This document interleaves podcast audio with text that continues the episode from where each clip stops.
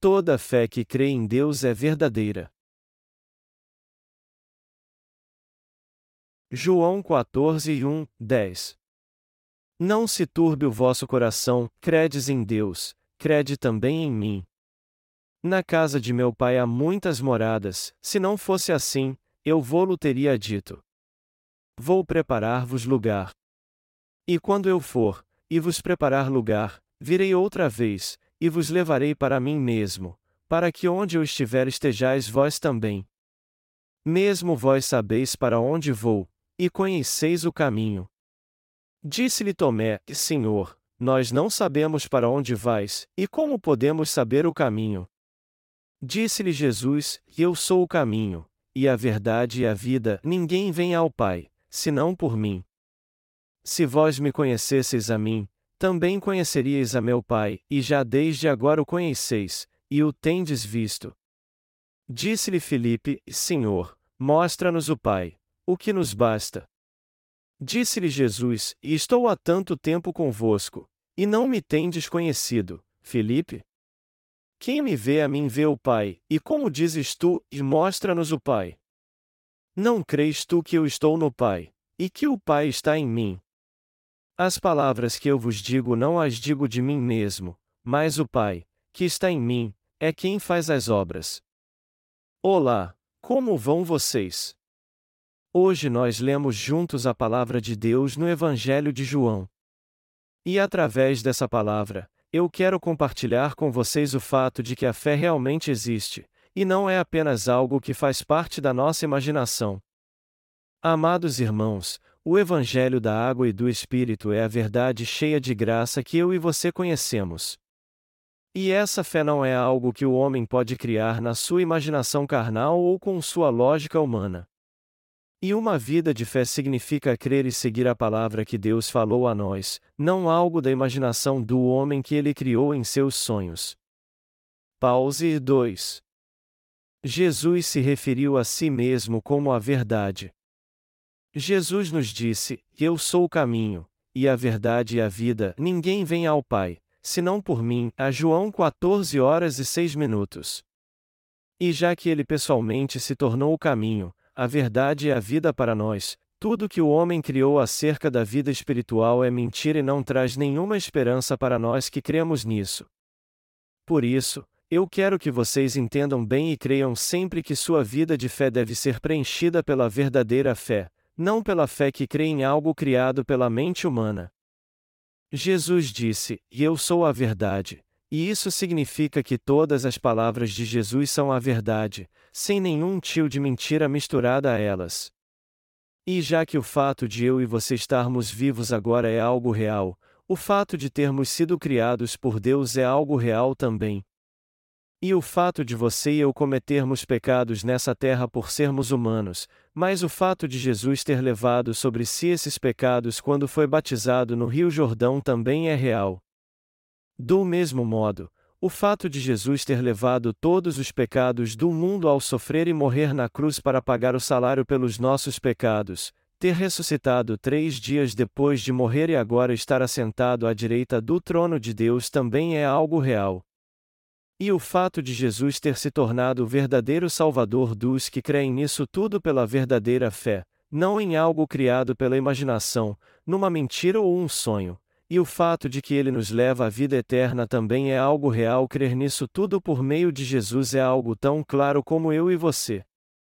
Estarmos juntos aqui agora adorando ao Senhor nesse culto e ouvindo a palavra de Deus. Não há nada enganoso ou impuro no pensamento daqueles que nasceram de novo pela água e pelo Espírito. Assim como o fato de nosso corpo precisar de oxigênio para sobreviver é uma verdade inegável, nós também reconhecemos que nossa fé é mais fortalecida pela verdadeira fé. O coração que crê em Deus não se distancia da realidade. Ao contrário, é a realidade a que torna verdadeira nossa vida física e espiritual. No Evangelho de João capítulo 14, dos versículos 1 ao 3, o Senhor diz aos discípulos: Não se turbe o vosso coração, credes em Deus, crede também em mim. Na casa de meu pai há muitas moradas, se não fosse assim, eu vou-lo teria dito. vou preparar-vos lugar. E quando eu for, e vos preparar lugar, virei outra vez, e vos levarei para mim mesmo, para que onde eu estiver estejais vós também. Foi isso que Jesus disse aos discípulos sobre o que ele faria depois de ressuscitar dos mortos. Jesus disse a eles para pregar a fé sem se preocupar com nada, pois ele iria preparar um lugar para eles quando voltasse para o céu. Havia um discípulo de Jesus chamado Tomé, e quando Jesus disse: Na casa de meu pai há muitas moradas, se não fosse assim, eu vou-lo teria dito. Vou preparar-vos lugar. E quando eu for, e vos preparar lugar, virei outra vez, e vos levarei para mim mesmo, para que onde eu estiver estejais vós também. Mesmo vós sabeis para onde vou, e conheceis o caminho. A João 14, 2 e fim 4. Tomé lhe disse: Senhor, nós não sabemos para onde vais, e como podemos saber o caminho? João 14 horas e 5 minutos. É bem provável que Tomé, que teve muitas dúvidas antes, fosse uma pessoa realista que só cria naquilo que podia ver e provar. Jesus estava dizendo aos discípulos que ele iria para o próprio reino de Deus, não para um lugar qualquer deste mundo. O Senhor iria para o céu para preparar um lugar para os seus discípulos, como havia prometido, e eu em breve vou ressuscitar depois que morrer crucificado. Irei para o céu para estar na presença de meu Pai, Preparei um lugar para vocês viverem lá também e voltarei para buscá-los quando chegar a hora. Então, Tomé perguntou: Senhor, nós não sabemos para onde vais, e como podemos saber o caminho? Tomé fez uma pergunta tola, ou seja, uma pergunta sem sentido, mostrando ter um coração dividido que não cria na soberana vontade de Jesus e na Sua palavra. Mas Jesus disse ao desconfiado Tomé: Eu sou o caminho, a verdade e a vida. A João 14 horas e 6 minutos. O Senhor disse que Ele é o caminho para o céu. Jesus é o Senhor que nos deu a remissão de todos os nossos pecados. Ele é o Senhor que levou todos os nossos pecados sobre si no Rio Jordão, o Senhor que nos salvou e nos deu a vida eterna ressuscitando dos mortos. Jesus, que levou todos os nossos pecados e foi condenado por nós, foi para o reino dos céus para preparar um lugar para que os crentes possam ir e viver ali, e ele voltará novamente a este mundo quando chegar a hora. Foi por isso que o Senhor disse aos seus discípulos que ele mesmo era o caminho para o céu. Mas mesmo depois de Jesus ter dito tudo isso, Tomé perguntou: Senhor, nós não sabemos para onde vais, e como podemos saber o caminho? João 14 horas e 5 minutos. Ele deve ter perguntado algo tão tolo assim por não ter escutado as palavras de Jesus com os ouvidos da fé. O Senhor disse: Eu sou o caminho, a verdade e a vida. A João 14 horas e 6 minutos. E nós podemos entender bem a autoridade de Jesus através dessa palavra. Quem no universo poderia dizer essas coisas? Quem neste mundo poderia dizer que é o Salvador, o caminho para o céu, e que todos podem receber a remissão de pecados e suas bênçãos se crerem nele? Nós cremos que não há ninguém assim além de Jesus. Pause 2. As pessoas deste mundo admiram pessoas como nós. Há muitas pessoas famosas que tiveram seu nome marcado ao longo de toda a história, e não somente no nosso país, a Coreia. Mas o nome de Jesus também é conhecido por todos neste mundo.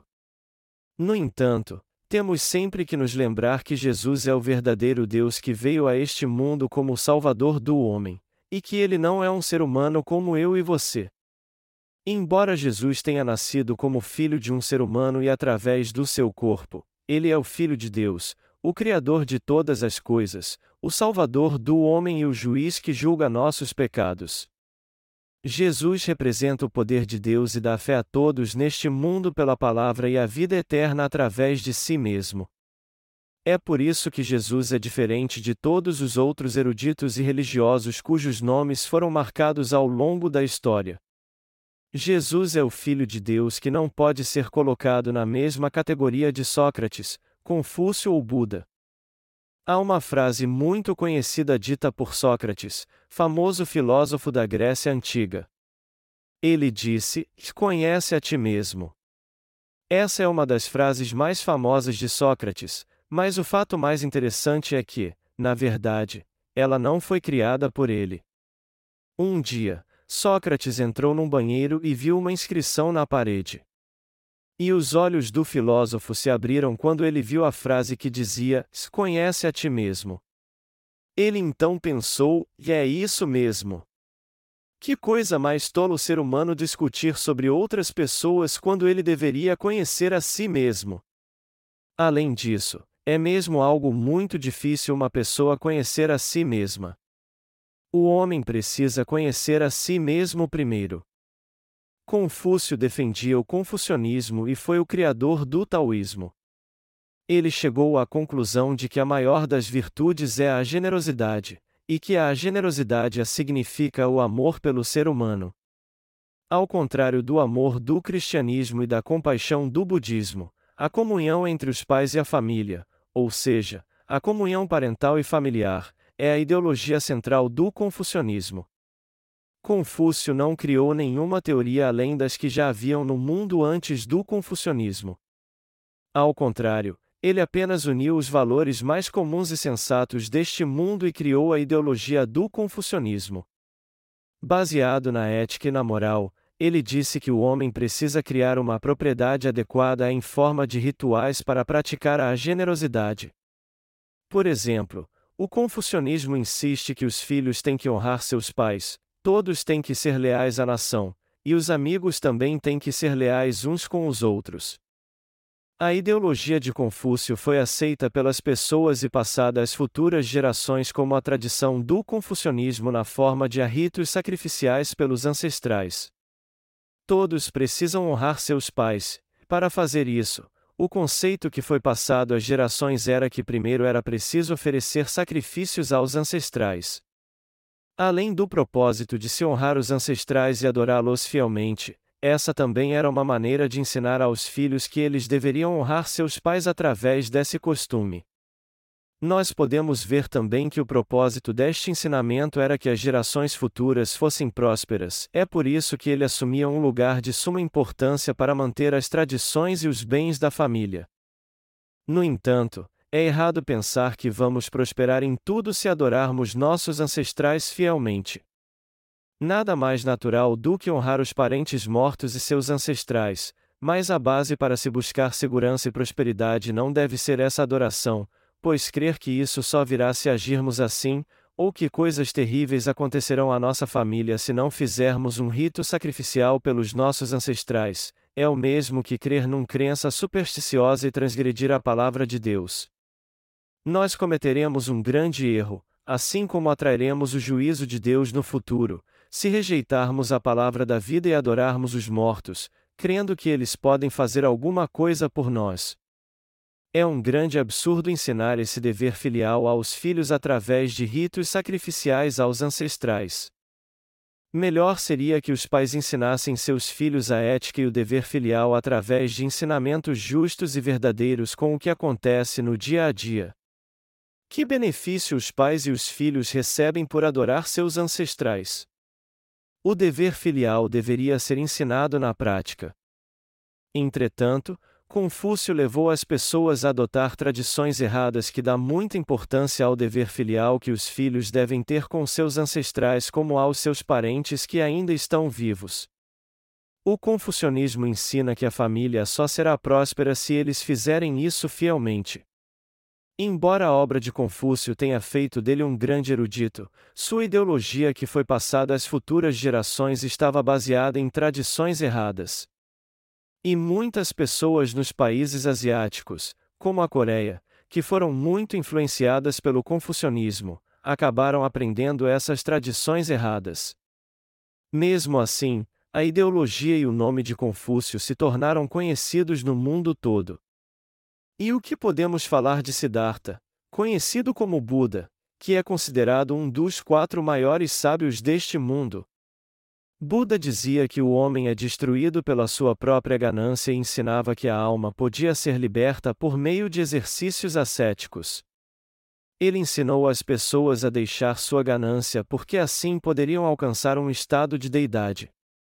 Siddhartha disse que há 108 aflições na carne do homem, e que todas elas têm a ver com as preocupações, anseios e medos que temos neste mundo. Elas são chamadas de as 108 aflições. Buda foi um homem que teve uma vida ascética para ser liberto das angústias do mundo que o homem carrega em sua alma. Ele disse que assim o homem pode ser totalmente liberto dessas angústias e se tornar uma divindade. Mais tarde, as pessoas reconheceram seu esforço e sua ideologia e o elevaram à condição de um dos maiores sábios do mundo. Alguns também consideram Jesus um grande sábio. No entanto, como eu disse antes, Jesus é o Filho de Deus e o Salvador, não apenas um homem santo, uma criatura como os chamados grandes sábios deste mundo. Jesus levou todos os pecados do homem de uma vez só quando foi batizado por João Batista no Rio Jordão, e depois entregou seu corpo na cruz para pagar o salário pelos nossos pecados.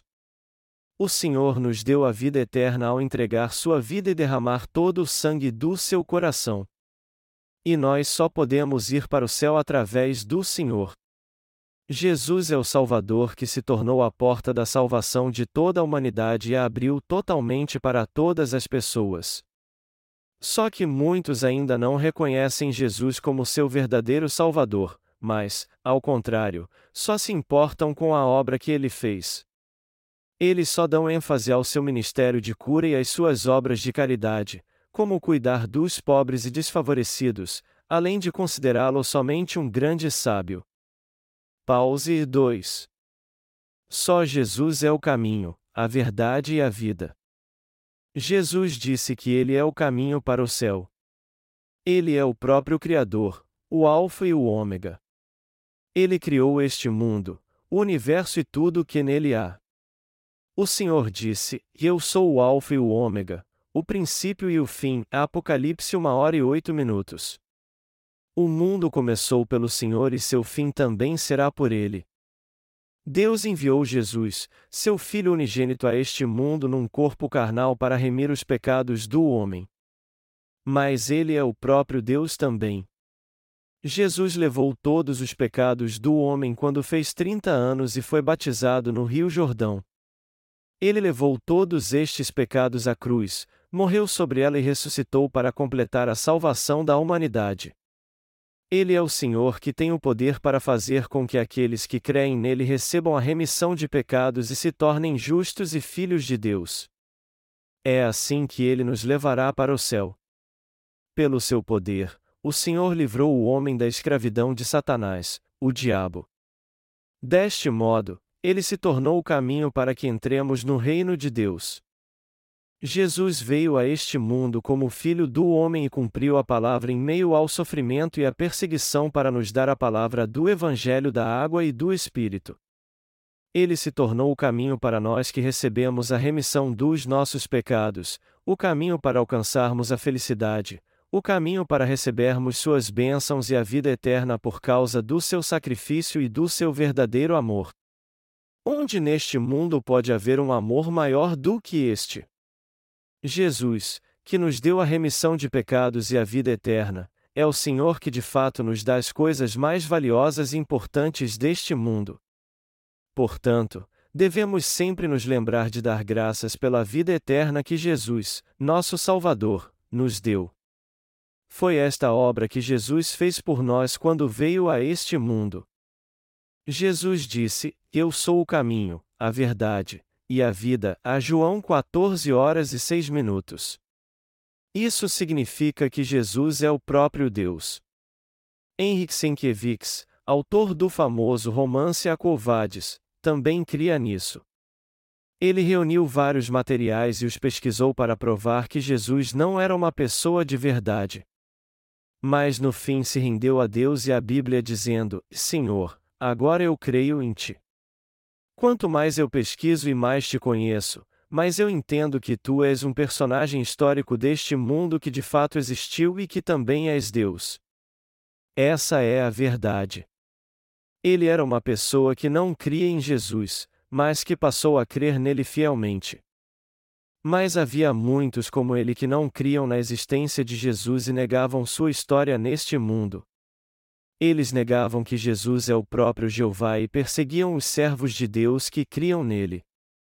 Quando olhamos para a história do mundo, vemos que a maioria dos imperadores do Império Romano perseguia os cristãos impiedosamente. O sistema político do Império Romano naquela época era baseado na divindade dos seus imperadores e declarava que o imperador é o próprio Deus. No entanto, já que o número de cristãos que cria em Deus e o seguia estava aumentando, e eles se recusavam a se dobrar diante da estátua do imperador porque isso era idolatria, os imperadores usavam todo o seu poder para perseguir os cristãos impiedosamente. E essa perseguição dos imperadores era de fato cruel. Eles perseguiam os crentes e os servos de Deus usando todo tipo de método cruel. Por exemplo, eles matavam os cristãos colocando-os vivos em covas com leões. Mas os imperadores que negavam a Deus e usavam seu poder para fazer isso acabavam sua vida de rei como tristes e miseráveis seres humanos. E seu império acabou sendo totalmente destruído também. Por mais que o imperador tivesse todo o poder deste mundo, ele não passava de um ser humano, uma criatura de Deus. Se alguém usar o poder de lhe foi confiado empregando métodos errados e cruéis para perseguir as pessoas violentamente por causa do seu egoísmo ou teimosia, ele não poderá escapar da condenação por causa dos seus pecados e acabará como os miseráveis imperadores romanos. Jesus é Senhor que veio mesmo a este mundo e depois voltou para o céu. O Deus que criou o universo e tudo que nele há veio a este mundo pessoalmente como um ser humano e por algum tempo habitou aqui. Ele veio ao mundo como o menino Jesus através do corpo imaculado da Virgem Maria, e quando cresceu e fez 30 anos de idade, ele levou todos os pecados do mundo ao ser batizado. E ele disse: Está consumado a quando levou os pecados do mundo até a cruz e sobre ela morreu. Mas Jesus ressuscitou três dias após ter morrido na cruz e por quarenta dias deu testemunho da obra da salvação que realizou pelo seu batismo e seu sangue na cruz. Mas antes de ser assunto aos céus, ele prometeu enviar o Espírito Santo, e ele enviou mesmo o Espírito Santo a todos que nasceram de novo pelo Evangelho da Água e do Espírito segundo havia prometido. Todas essas coisas de fato aconteceram e essa maravilhosa graça é algo que podemos tomar posse até hoje. Já que o Deus Espírito Santo de fato dá testemunho na Bíblia, é nela que o amor e a graça de Jesus Cristo são provados. Se crermos na palavra de Deus, poderemos ter um encontro com Jesus Cristo. E também poderemos receber a remissão de pecados e ir para o céu por causa dele. Você e eu estamos levando uma vida de fé agora no Evangelho da Água e do Espírito. E por causa da fidelidade em nossa vida de fé, nós recebemos de Jesus Cristo a remissão de pecados, o poder para vencermos as tentações de Satanás, e a alegria de estarmos com nosso coração sempre cheio do Espírito Santo. Pela verdadeira fé, podemos entrar no reino dos céus, ser capacitados para chamarmos Deus de Abba, Pai. Por causa disso, temos paz no coração e recebemos as bênçãos que Deus tem para nos dar. E isso não é algo da nossa imaginação, mas coisas reais que recebemos na presença de Deus. Essa verdade não é maravilhosa? Um cantor popular na Coreia fez uma canção chamada Você faz parte da minha imaginação, mas o Jesus que cremos não é Senhor apenas em nossa imaginação, o Jesus que cremos é o Senhor que de fato está vivo, o Salvador vivo, o Deus vivo. Ele é o Senhor vivo que nos deu a remissão de pecados, ele é o Senhor vivo que nos deu ricas bênçãos não somente no passado, mas agora também, ele é o Senhor que nos faz realmente entrar no reino dos céus. Ele é o Senhor que nos livra das astutas ciladas do diabo e nos dá forças para podermos vencer todas as armadilhas que ele prepara para nos tentar, se você está sofrendo por causa do diabo, você tem que crer com mais firmeza em Jesus como seu Salvador. Você tem que crer que ele levou sobre si todos os seus pecados no Rio Jordão, que ele carregou os pecados do mundo até a cruz e nela morreu para te salvar. Se você quiser mesmo ser liberto das garras de Satanás, você tem que crer que o Senhor que ressuscitou dos mortos é o Deus vivo que se tornou seu Salvador. Meus amados irmãos, se não quisermos ser escravos de Satanás, mas, ao contrário, nos tornar seus servos enquanto vivemos neste mundo e receber suas bênçãos nessa vida, temos que crer em Jesus Cristo, que disse: E eu sou a verdade. Nós precisamos aceitar essa palavra pela fé. Vocês só provarão do milagre que é receber todas as bênçãos que o Senhor nos prometeu nas Escrituras se crerem nessa palavra e se apegarem a ela. Jesus Cristo disse com toda convicção: E eu sou o caminho, a verdade e a vida. Ninguém vem ao Pai senão por mim. A João 14 horas e 6 minutos. É por isso que aquele que crê em Jesus Cristo recebe a verdadeira vida. Pause 2. Jesus é o Deus vivo. Às vezes eu penso assim: será que vida é um sonho ou ela é mesmo real? E isso me vem à mente quando algo importante acontece em minha vida. Quando eu me sinto sonolento e minha mente fica confusa, eu tomo um banho e depois vou buscar o Senhor. Eu oro e peço a Ele que me ajude a resolver todas as coisas que estão me turbando e preocupando. Eu busco o Senhor e clamo a Ele em minhas orações assim: Senhor, eu me coloco diante de Ti agora e entrego tudo em Tuas mãos, pois eu confio em Ti. Eu creio que Tu cuidarás de todas essas coisas e me protegerás. Nós vamos pregar o Evangelho da água e do Espírito em todo o mundo. Mas antes de começarmos essa obra, é provável que sintamos um peso muito grande sobre nós, pois essa tarefa é muito importante. Mas já não fundamos igrejas nos Estados Unidos, distribuímos livros no Japão e alcançamos muitas pessoas sempre que vamos à Europa ou a outros continentes? E se fizermos isso sempre, pregar o Evangelho no mundo inteiro não vai ser nada impossível. Mas se ficarmos apenas pensando em fazer isso ao invés de pormos nosso coração nisso e procurarmos fazer o melhor, nosso jugo ficará tão pesado que ficaremos muito preocupados se vamos conseguir ou não fazer essa obra. Sempre que eu me sinto assim, eu penso: o Senhor que está no meu coração é real, o Espírito Santo que está em meu coração é real, eu não tenho pecado em meu coração e isso é real, minha vida agora mudou e isso é real, o Senhor está comigo e isso é real, os santos receberão suas bênçãos e isso é real, a Igreja de Deus. É algo real, portanto, pregar o Evangelho da água e do Espírito é algo real, assim como viver para este Evangelho.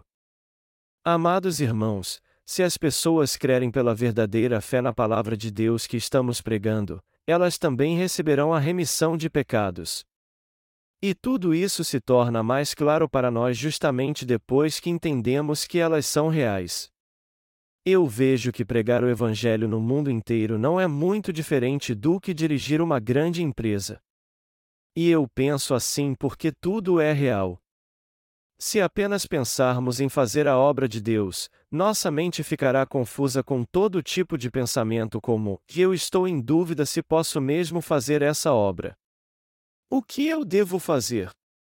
Mas pregar o Evangelho é algo real, não apenas algo da nossa imaginação. Todas as coisas são reais, são a própria realidade, assim como mudar a igreja para outro local ou o café da manhã que tomamos hoje também são coisas reais. Tudo isso não é algo da nossa imaginação, que existe somente em nossos pensamentos. O fato de Deus ter nos salvado e estarmos tendo uma vida de fé nele agora é tudo real. Nós não temos pecado no coração e isso é real, assim como sermos filhos de Deus também é algo real. Deus está guiando nossa vida e nos ajudando até agora, e isso é real. As bênçãos de Deus e os milagres que Ele faz na nossa vida se tornam mais claros e evidentes quando realmente cremos nisso. Eu orei assim pelo acampamento para treinamento de discipulado de inverno, e Deus, faça com que o tempo fique bom e cuide de tudo para nós. Nós limpamos a estrada para o centro de treinamento para que não ficasse escorregadia, mas mesmo assim eu me preocupei porque ela poderia congelar. Nós fizemos tudo o que podíamos e oramos. Na manhã seguinte, eu levantei e fui lá fora. Eu fiquei maravilhado com a cena que vi aquela manhã, pois a neve que havia caído durante a noite era linda. Eu olhei ao redor do centro de treinamento e pensei: é tão maravilhoso quando Deus trabalha assim. Os enormes pinheiros coreanos revelam sua figura mística quando estão cobertos de neve, assim como a grama fica linda coberta pela grossa camada de neve, como algodão doce. Eu me sinto orgulhoso de poder ver a mão de Deus em toda a natureza.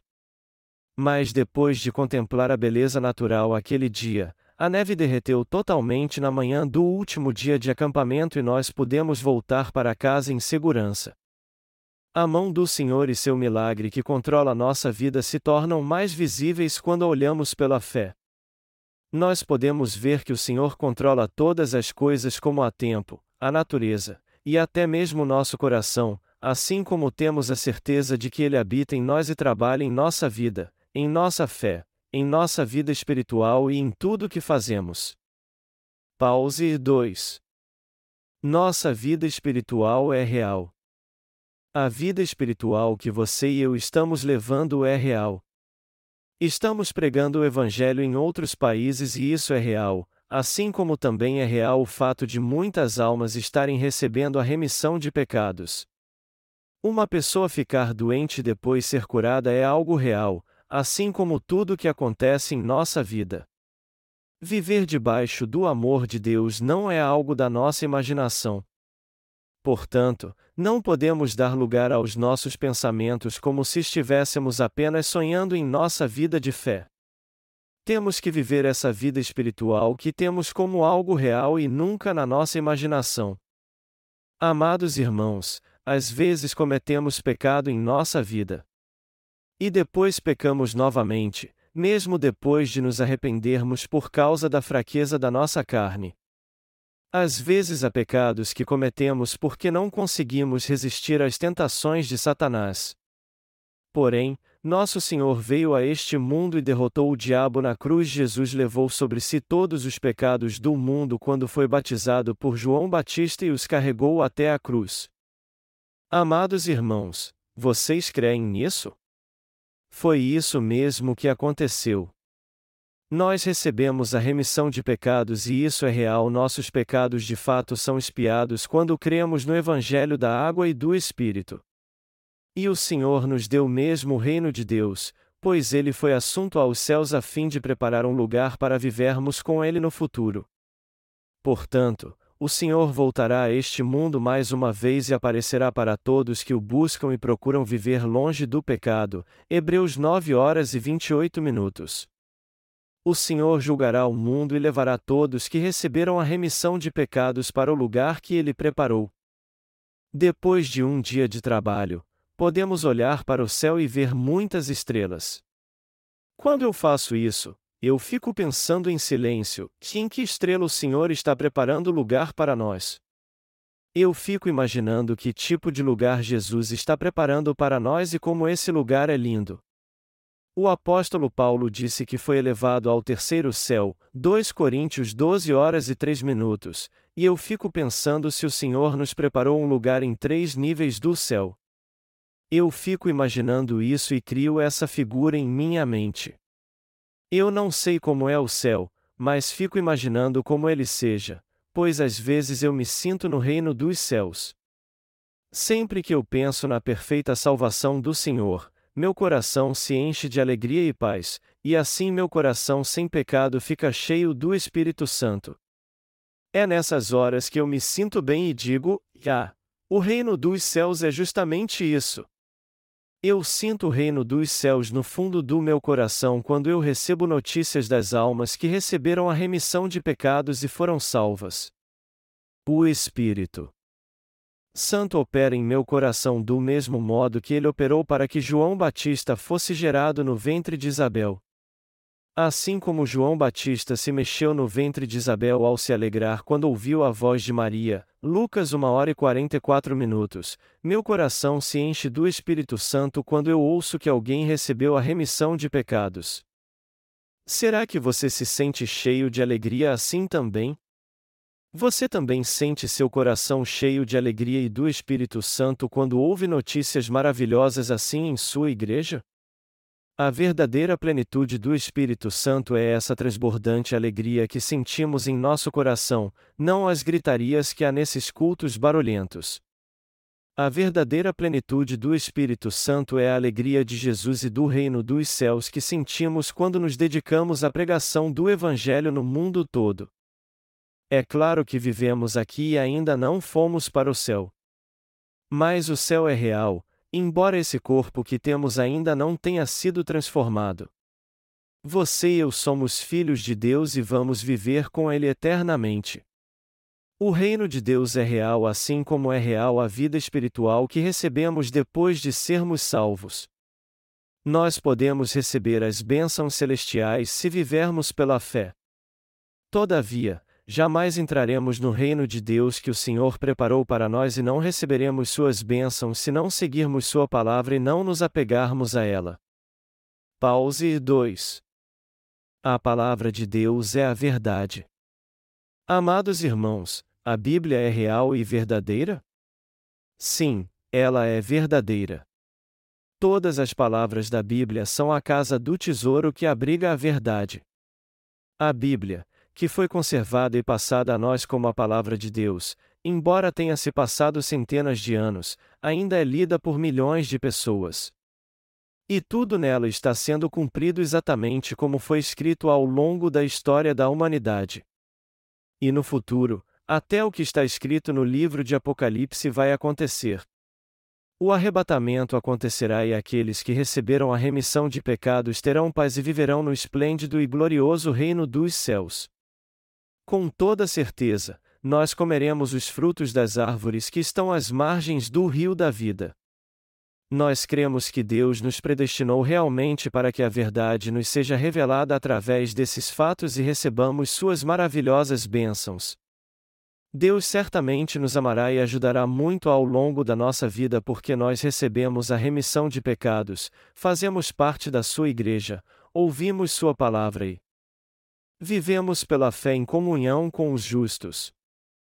Se vocês quiserem ter sucesso em sua vida, vocês não devem buscar essas coisas pelas suas próprias forças, não importa o quanto vocês se esforcem.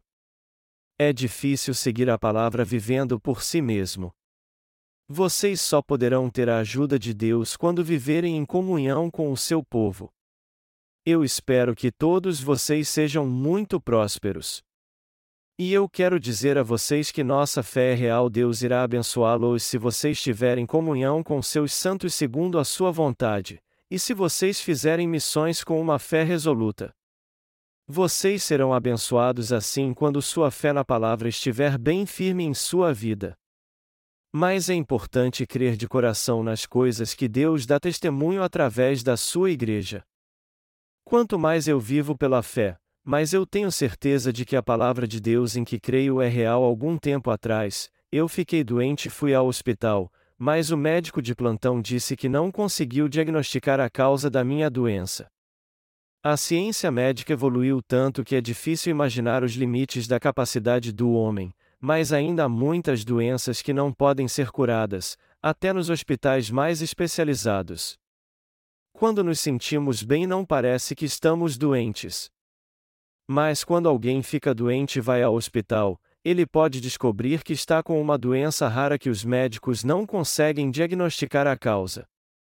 Diante de tantos avanços que há no mundo hoje em dia, parece que ele se tornou um lugar melhor para o homem viver, no entanto, isso é somente uma comparação com os dias do passado, pois o mundo de fato não é melhor do que antes, pois ainda há coisas aqui que são impossíveis.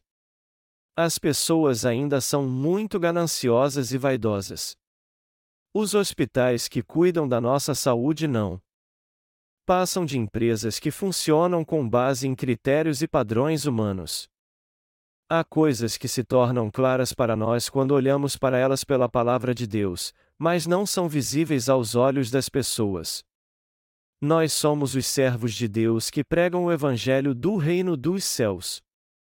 E pela Sua misericórdia, nosso Deus cura as doenças que os profissionais da saúde não podem curar. Por isso, eu orei a Deus pela minha enfermidade que os médicos não conseguiram diagnosticar a causa. Eu orei assim, e Deus, por favor, me cure. Até os médicos não sabem a causa da minha doença. Eu não tenho mais no que acreditar a não ser em ti, Deus. Depois disso, pela misericórdia de Deus, eu encontrei a pessoa que eu precisava. Eu não subestimo a capacidade do homem, mas se alguém adquiriu experiência numa certa área ao longo dos anos, eu reconheço a capacidade e a especialidade dessa pessoa. Há todo tipo de pessoas neste mundo. Algumas têm uma educação apropriada e até conseguem concluir o doutorado, e outras adquirem experiência e se tornam experts numa certa área, embora não tenham estudado, como se tivessem feito doutorado. A pessoa que eu encontrei era alguém assim, ela era uma pessoa que há 40 anos trabalhava com acupuntura num vilarejo. Alguém que não vivesse ali talvez não confiasse nele e provavelmente te aconselharia a procurar um hospital renomado para se consultar com um especialista. Mas eu resolvi confiar na sua habilidade porque os médicos já tinham me dito que eu não tinha cura. E já que ele trabalhava naquela área por tanto tempo, eu vi que ele poderia facilmente ter um diploma superior pela sua experiência. E minha confiança nele me trouxe bons resultados, embora eu creio que, nesse caso, foi Deus quem me guiou. Eu creio que Deus assumiu o controle da situação e me fez encontrar essa pessoa porque eu orei a Ele. Eu fiquei quase totalmente curado com o tratamento de acupuntura. Agora eu não tenho mais nenhuma inflamação na minha coluna. Ela não está totalmente curada, mas estou feliz porque a cada dia me sinto melhor. Eu quero dizer a vocês que tudo isso que eu falei sobre Deus é algo real. Deus nos ouve quando oramos a Ele colocamos diante dele nossos anseios e preocupações, assume o controle da situação e nos ajuda. Ele é o Deus vivo que nos dá remissão de pecados, nos abençoa, nos guia para o céu e nos concede todas as bênçãos celestiais. Nesse momento, Deus está do nosso lado e trabalha em todas as situações, em nosso coração e em nossa fé.